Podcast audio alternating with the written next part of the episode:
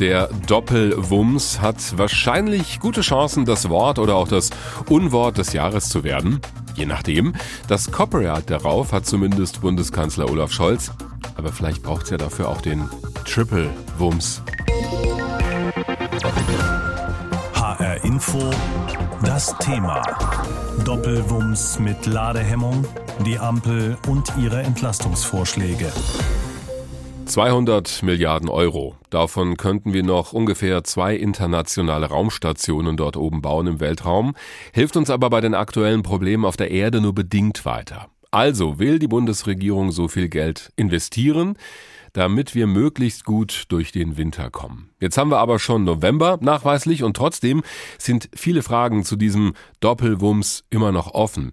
Heute wird darüber beraten bei einer Bund-Länder-Konferenz in Berlin. Da geht es um die sogenannte Gaspreisbremse, das 49-Euro-Ticket und um andere Hilfen. Da steht alles auf dem Programm. Das beobachtet auch Anne Lenze. Sie ist emeritierte Juraprofessorin an der Hochschule Darmstadt und Expertin für Sozialrecht. Einen schönen guten Tag, Frau Professor Lenze. Guten Tag, Herr Wagner. Inzwischen haben wir November und die Politik berät immer noch über Entlastungen, weil die Frage der Finanzierung geklärt werden muss. Andere Länder in Europa sind da deutlich schneller. Sind wir angesichts der Not vieler Menschen zu spät dran in Deutschland? Naja, es hat ja auch schon einiges an Entlastungspaketen bekommen. Die Steuerpflichtigen sind schon mit 300 Euro entlastet worden im September. Nun wird nachgezogen für die Rentnerinnen und Rentner, für die BAföG-Studierenden etc. Im Wohngeld ist schon einiges gemacht worden. Also wir, wir sehen eigentlich doch eher ein hektisches Gesetzgebungsverfahren und warten jetzt eben auf den großen Schlag, der uns dann zumindest über die nächsten äh, zwei Winter trägt. Mhm. Ähm, und ähm, ja, darauf warten wir in der Tat. Sie haben es angesprochen, die Verzweiflung oder die Unsicherheit ist eben sehr, sehr groß äh, bei den Menschen.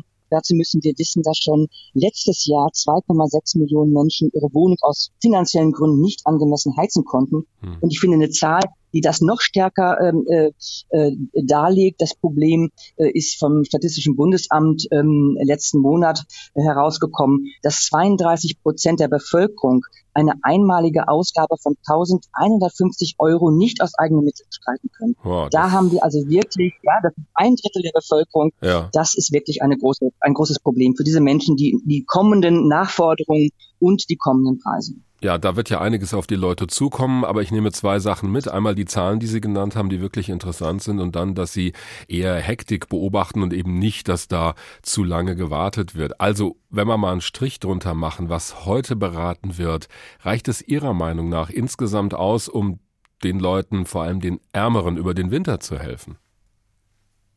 Ähm, ja, ich bin generell mit diesem äh, Kompromiss nicht sehr glücklich, weil letztendlich alle Leute entlastet werden, auch die, die es überhaupt nicht nötig haben. Auch dort werden zum Beispiel, zum Beispiel ein hoher, hoher äh, Stromverbrauch im letzten Jahr, der sich vielleicht durch das Betreiben von Swimmingpools und Saunen ergeben hat, der wird genauso subventioniert in derselben Höhe wie äh, der Verbrauch von äh, Ärmeren, die ja eh schon am unteren Rand knapsen. Ja, haben Sie eine Idee, wie man das bei der Politik zielgenauer steuern könnte? Weil der Vorwurf, den haben wir ja, auch immer wieder gehört, dass der, der Klassiker ja. halt, der Millionär im Taunus halt da noch sein, seinen Pool geheizt bekommt, mehr oder weniger. Wie könnte man das zielgenauer hinbekommen?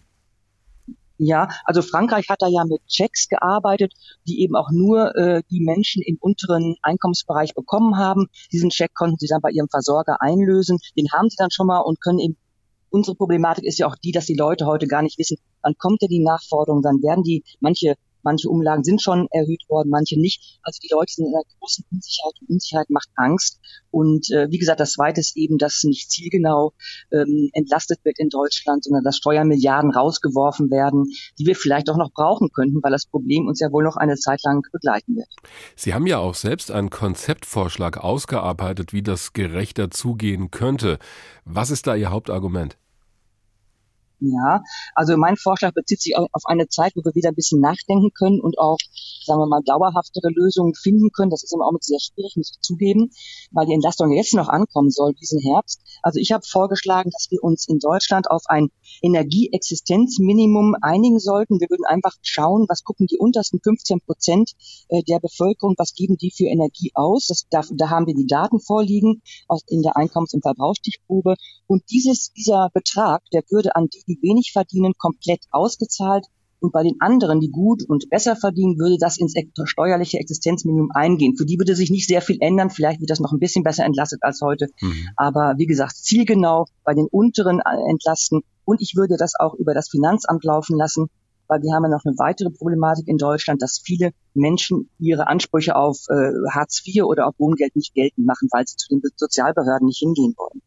Das ähm, ist, und das würde auch mit dem Finanzamt ja. auch gelöst, ja. Ja, also da sehen wir schon auch, wo Sie das bei den Behörden verorten würden.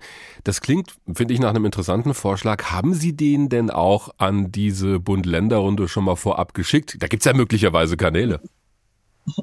Nein, ich habe das nicht geschickt. Äh, wie gesagt, ich glaube auch, dass jetzt erstmal ganz schnell was passieren muss. Die Argumentation, warum man jetzt nicht zielgenau entlastet, sondern alle gleichermaßen, ist ja die, dass wir keine Zeit haben, dass eine Bedürftigkeitsprüfung in der Tat auch sehr viel Zeit kosten würde. Also wenn wir ja. alle so prüfen würden, wie das Jobcenter das tut, mhm. würden wir damit ja in den nächsten zwei Jahren nicht äh, rüberkommen mit dem Geld. Also da muss jetzt schnell was passieren. Das ist wohl einhellige Meinung. Und mein Vorschlag ist, wie gesagt, bezieht sich auf eine Zeit, wenn wir wieder nachdenken können, wie gehen wir denn jetzt langfristig mit hohen Energiepreisen um.